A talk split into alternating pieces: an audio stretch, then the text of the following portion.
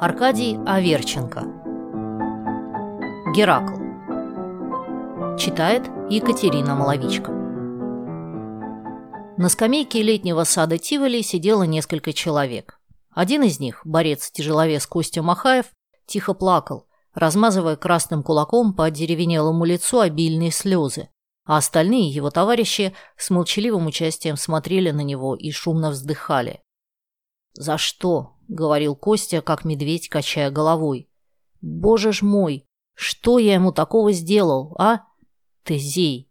Геракл!» Подошел член семьи, братья Джакобс партерные акробаты. Нахмурился. э чего он плачет?» «Обидели его», — сказал Христич, чемпион Сербии и победитель какого-то знаменитого Магомета Аглы. Борьбов репортер обидел его. Вот кто. Выругал, что ли? Еще как, оживился худой при несчастного вида борец Мукалянин. Покажи ему, Костя. Костя безнадежно отмахнулся рукой и, опустив голову, принялся рассматривать песок под ногами с таким видом, который ясно показывал, что для Кости никогда уже не наступят светлые дни, что Костя унижен и втоптан в грязь окончательно, и что праздные утешения друзей ему не помогут. «Как же он тебя выругал?» Костя поднял налитые кровью глаза. Тезеем назвал. Это он позавчера. А вчера такую штуку преподнес. Сибиряк, говорит, Махаев борется, как настоящий Геракл. «Наплюй», — посоветовал член семейства Джакобс. «Стоит обращать внимание». «Да, наплюй. У меня мать-старушка в Красноярске. Сестра три класса окончила. Какой я ему, Геракл?» «Геракл», — задумчиво прошептал Мукаляйнин. Тезей еще так-сяк. А Геракл... Действительно. «Да ты знаешь, что такое Геракл?» — спросил осторожный победитель Магомета Аглы. «Черт его знает. Спрашиваю арбитра, а он смеется. Чистое наказание. А ты подойди к репортеру вечером, спроси, за что?» «И спрошу. Сегодня еще подожду, а завтра прямо подойду и спрошу.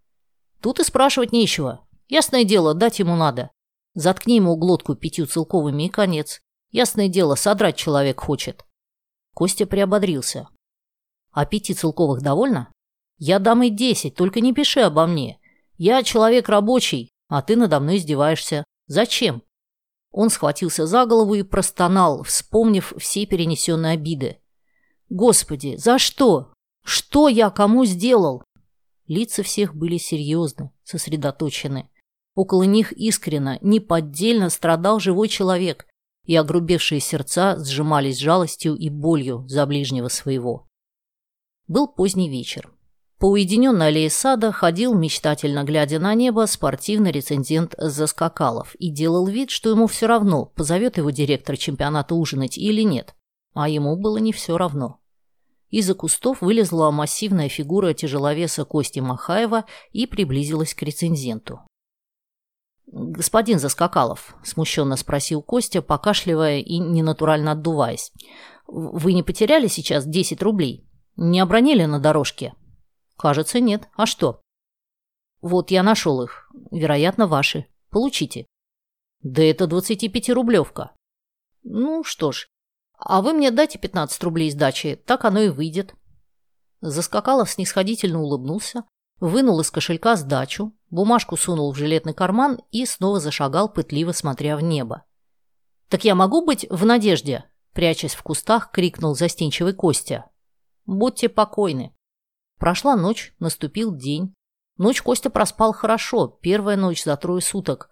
А утро принесло Косте ужас, мрак и отчаяние. В газете было про него написано буквально следующее. Самой интересной оказалась борьба этого древнегреческого антиноя Махаева с пещерным венгром Агай.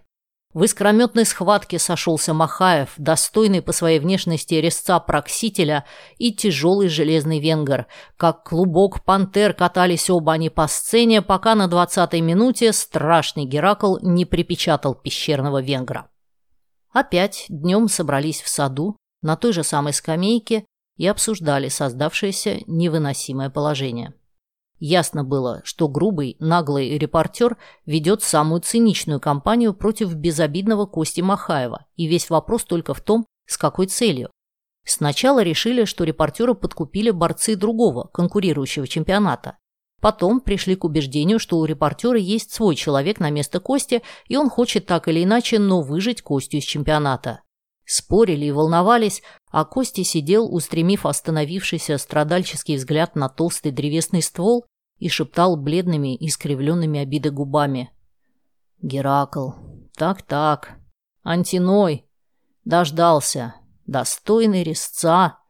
Ну что ж, режь, если тебе позволят, ешь меня с хлебом, пей мою кровь, скорпион проклятый!» Костя заплакал.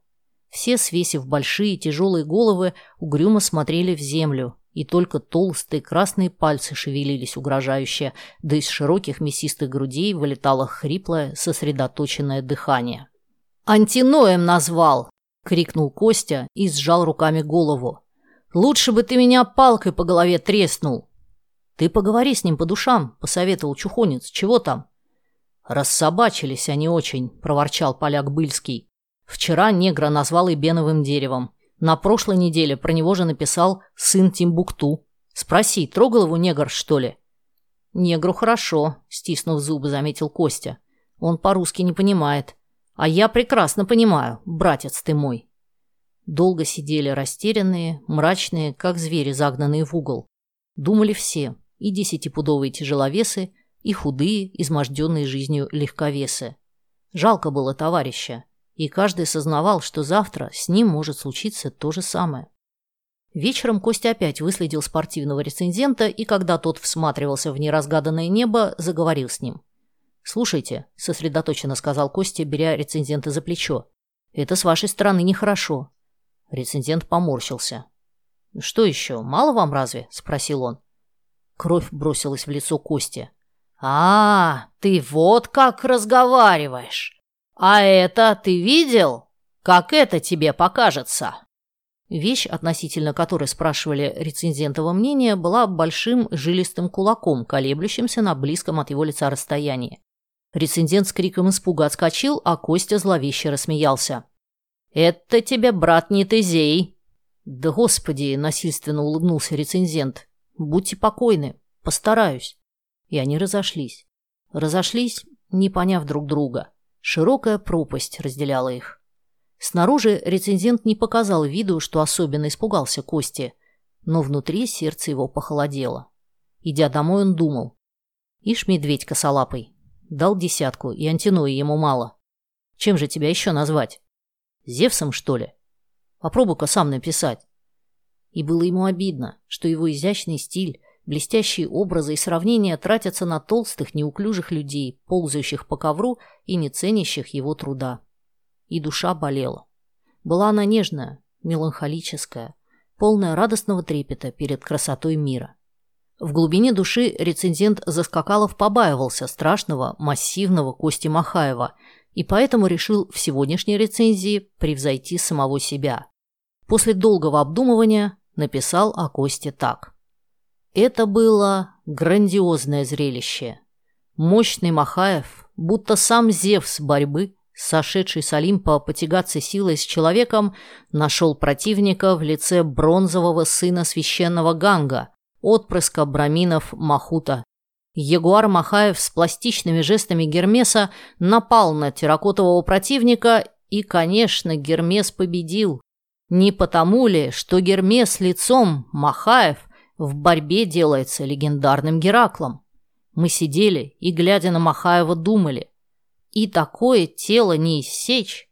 Фидий, где ты со своим резцом? Вечером Заскакалов пришел в сад и, просмотрев борьбу, снова отправился в уединенную аллею, довольный собой, своим протеже Махаевым и перспективой будущего директорского ужина. Быстрыми шагами приблизился к нему Махаев, протянул руку и не успел рецензент опомниться, как уже лежал на земле, ощущая в спине и левом ухе сильную боль. Махаев выругался, ткнул ногой лежащего рецензента и ушел. Рецензентово сердце облилось кровью. «А, — подумал он, — дерешься? Хорошо-с. Я, брат, не уступлю, не запугаешь. Тебе же хуже. Теперь ни слова не напишу о тебе. Будешь знать. На другой день появилась рецензия о борьбе. И в том месте, где она касалась борьбы Махаева с Муколянином, дело ограничилось очень сухими, скупыми словами. Второй парой боролись Махаев с Муколянином. После 20-минутной борьбы победил первый приемом обратный пояс. Махаева чествовали. Он сидел в пивной «Медведь», раскрасневшийся, оживленный и с худо скрытым хвостовством говорил товарищам. «Я знаю, как поступать с ихним братом. Уж вы мне поверьте, ни деньгами, ни словами их не проймешь. А вот как дать такому в ухо, он сразу станет шелковый. Заметьте это себе, ребята». «С башкой парняга», – похвалил искренний серб Христич и поцеловал оживленного Костю. Спасибо, что послушали эту аудиокнигу. Если вам понравилось, подпишитесь на мои каналы «Слушатель» и «История о песнях» в ваших любимых приложениях и в Телеграм. И, конечно, поделитесь с друзьями. Я ценю вашу поддержку.